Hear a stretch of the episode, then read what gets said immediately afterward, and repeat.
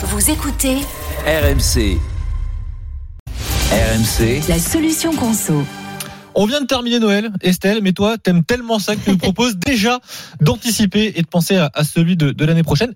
Et c'est possible. Eh bien oui, comme les supermarchés avec la nourriture, les magasins de décoration bradent la décoration de Noël qui leur reste. De quoi vous faire donc plaisir pour l'année prochaine, jusqu'à moins 70% sur euh, les décorations de Noël dans certains magasins euh, qui ne sont pas parvenus à écouler euh, leur stock. Alors cette année, les Français ont dépensé en moyenne 23 euros pour la décoration de leur maison, un chiffre en baisse, en moins 4 euros par rapport à 2022.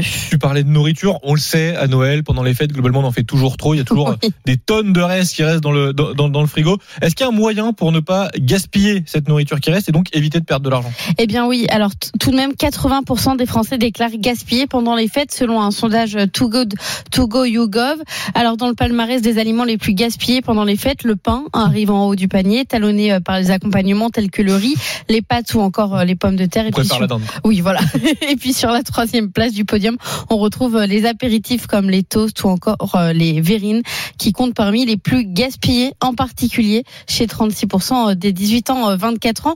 Alors face à la quantité de reste, la tentation est grande de garder au réfrigérateur les aliments pour les consommer euh, les prochains jours. 41% des Français ont pris cette habitude de partager les restes avec leurs proches, selon euh, le sondage Too Good To Go. Prudence toutefois à la durée de conservation euh, des aliments. Par exemple, pour les fruits de mer et les poissons et viandes crues, il n'est pas possible de les conserver pour les consommer euh, plus tard. Il est cependant possible de cuire les poissons la viande pour la consommer dès le lendemain. Et puis pour les viandes cuites et poissons cuits, il est possible de les consommer jusqu'à euh, trois jours à condition euh, de bien euh, les filmer. Et puis vous allez me dire que sinon on peut les, les congeler. Alors c'est ce qu'on prévu de faire 63% euh, des Français cette année. Il faut juste bien cuire les aliments au préalable. Il est préférable d'ailleurs d'avoir une sauce qui entoure ces aliments car la surgélation et le fait de réchauffer les restes dessèche le produit.